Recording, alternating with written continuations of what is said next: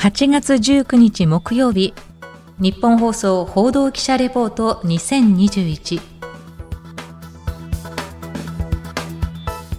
日本放送の宮崎優子です。このプログラムは日本放送の報道記者が政治経済事件災害からこだわりのテーマまで日々取材した情報をもとにお伝えしていきます。毎週木曜日の午後に更新しています。今回は横浜市長選から考える横浜の未来というテーマでお伝えします。今月8日に告示された横浜市長選挙過去最多の8人が出馬し22日に投開票を迎えます。立候補したのは現職の林文子市長前国家公安委員長の小此木八郎さん元横浜市立大学教授の山中竹春さん元長野県知事の田中康夫さん、元神奈川県知事の松沢重文さん、元横浜市議の太田正孝さん、水産仲卸会社社長の坪倉義和さん、そして元衆議院議員の福田峰幸さん、以上8人です。で最大の争点は横浜市が目指してきたカジノを含む IR 統合型リゾート施設の誘致をめぐる是非。各候補者は IR 賛成反対の立場を明確にして選挙戦を戦っていますがそもそもなぜ横浜市が IR 誘致に名乗りを上げたのか。その理由は他でもなく横浜市が抱える財政問題です。市長選を前に今回は横浜の課題、そして今後について、前々回に引き続き、神奈川新聞特別編集委員の有吉聡さんへのインタビューも交えてお送りします。まずは有吉さんへのインタビューの模様からお聞きください。市長選挙1回の投票では決着しない可能性も出ています。この横浜市長選、まあ、今回あの、まあ、史上最多の立候補者となってきますと、まあ、22日の投開票で、まあ、票がですねこう割れていて、はい、再選挙なんていうまあ、そんな見方も出てるんですけれども、はい、この辺どうなんでしょう？あの過去にあの政令指定都市の市長選で、はい、えー、再選挙になったのはですね札幌市の2003年の選挙、うん、がありました、はい、この時はですね、えーと、有力7市かな、うん、が出ていわゆる有効投票の総数の4分の125%以上取らなきゃいけないんですけれども、えーはい、一番取った人でも21%だったもんですから。えー、およそ2か月後に再選挙になりました。はい、まあ7人有力7人で、それだけ票が割れちゃうわけですから、えー、まあ、今回顔ぶれ見ますとですね、まあ、そうそうたる人たちですよね。これ4分の1の25%を取れるのかっていう。すごいのなんかそうそう、ね、えー、戦いになるんだなと思いますけどもね。なかなか25%以上取れる候補が1回目でっていうのは厳しいかもしれないですね。そうですね再選挙あるかもしれませんね。えその他有吉さん注目されているこの市長選の争点なんかありますか？まああのとかく IR とかカジノっていうふうに言われてますけれども、はい、やっぱり弊社があのいわゆる市民意識調査をやったんですけれども、えー、この中でやはり高齢者福祉とかね、うん、それが元にやっぱり筆頭はやっぱコロナ対策なんですよね。はい、えーだからそのその辺のことをやっぱりこうきちんと訴えていかないと、は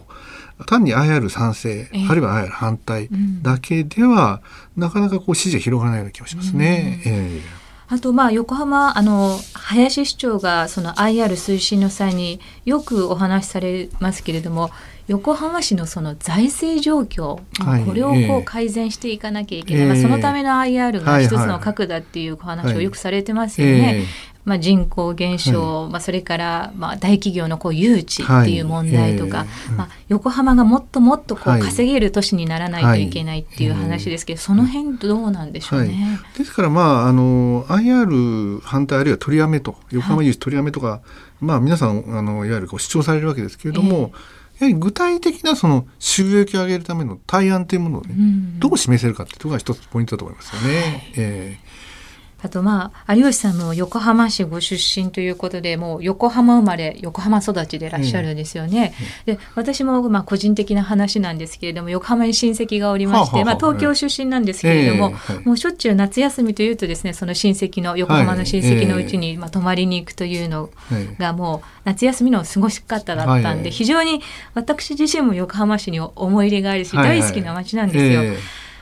なんとなくこうみなとみらい以降ですね、えー、なんかこう横浜のこうアイコンになるようななんかこう新しい横浜っていうイメージが、はい、まあ、スポットがちょっとないのかなというイメージがあってですね、えー、なんかこうもう少し横浜がこう、えー、生まれ変わると素敵だななんて思うんですけど、はい、どうでしょうか、まあ、横浜の未来について有吉さんの思いを、そうですね、その辺でやっぱりそのそれ新工作でもあるし、あまあ、あとやっぱり観光誘致とかあると思います。で、あのご指摘の通りに確かにその目玉になるものはいくつあってもいいわけであって、まあ、そうした中であの菅総理なんかはあの、えー、官房長官時代から多分上瀬屋のですね、あの米軍基地の返還をして、まあ、そこへ花博を持ってくるとかですね。でまあ IR まあそういう一環だと思うんですよね。はい、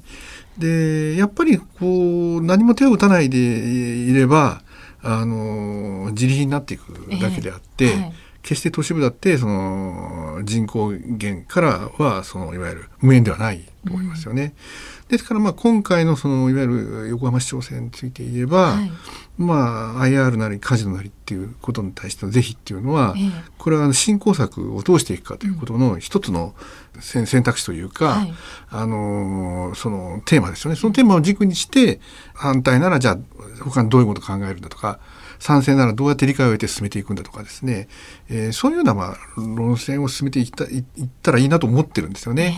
でそうした中でそのあのおっしゃってるようなあの新しい横浜像っていうのは見えてくるような気がしますよね。ですからまあこれだけあの多くの方が出るっていうのはある意味とてもいいことであって、その論戦っていうかその主張それぞれ踏まえて、えー、判断して投票していただけるととてもいいと思いますよね。ね。えーまあ、あのよく言われるのが横浜って非常に東京に近いので、えー、まあ、日帰りで行ける場所なので、はい。えー、なかなかこう宿泊客が少ないと、えーはい、みんな東京に泊まって横浜に一日遊びに行って、また東京に宿泊してしまうと、はい、結局横浜にこのインバウンドでの、まあ、お金が落ちないとい。うようなことも言われてますのでね、はい、なんかこう横浜に泊まりたいなっていうようなこう、新たなもう本当まさに新興作ですね、ができるといいなと思いますね。はい、そうですね。まあその宿泊のいわゆる滞在型のその観光客をどう増やすかということはこの永遠のテーマというか、はい、まあ非常にその横浜の置かれた象徴的な課題なんですけれども、えー、えっと、そういったことに対してのあの各候補の提案というのもあの期待したいと思いますよね。はい、えー、かりました。ありがとうございました。ありがとうございます。神奈川新聞特別編集員の有吉聡さんでした。そうなんですよね。横浜は異国情緒もあって非常に魅力的な街なんですけれども、東京から近いということもあって、日帰りでも十分楽しめてしまう。そこが皮肉なことに横浜の弱点でもあり、有吉さんの話にあったように、滞在型の観光客をどう増やすか、これが永遠のテーマとなっています。でその観光策という意味では、2027年に花博国際園芸博覧会の開催や、みなとみらい地区に世界的なオペラやバレエを上演する2500席規模の大劇場を新たに建設するといった計画もあります。ただ今の横浜にそんな財政的な余裕があるのかという指摘もあるんですね。と言いますのも、横浜市の2021年度の一般予算は970億円の赤字が見込まれています。これは新型コロナの影響で、市税、法人市民税や個人市民税が500億円近くも減少したことなどが原因で、さらに横浜市の長期財政集計では、2065年には2000億円以上の歳入不足が生じるという試算も出ています。また、横浜市の税収構造にも課題がありまして、横浜市は他の政令市に比べて、市税全体に占める個人市民税の割合が49%と大きいんです。まあ、つまり、税収の半分を市民からの税金に頼っています。ちなみに大阪市は29.3%です。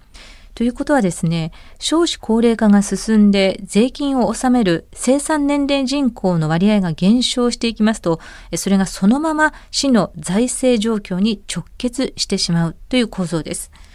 加えて横浜市は戦後作られた道路や水道管などのインフラ設備が一気に耐用年数を迎えています。公立の小中学校などの多くは建て替えや改修が必要で、高齢化による社会保障費も膨らむ一方、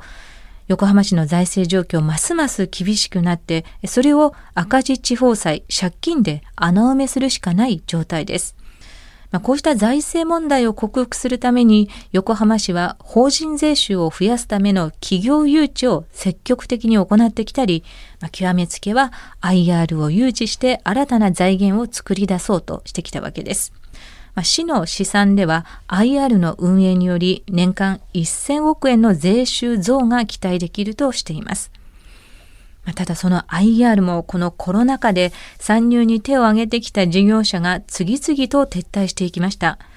最有力候補とされたアメリカのラスベガスサンズも去年5月に撤退するなど最終的に現在は2つの事業者に絞られています。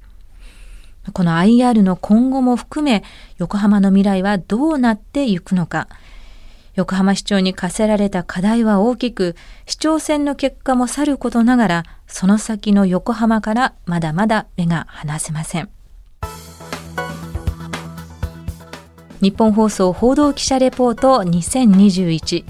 次回は遠藤達也記者が開幕東京パラリンピック最新情報というテーマでレポートします。今週もお聞きいただきありがとうございました。日本放送の宮崎優子でした。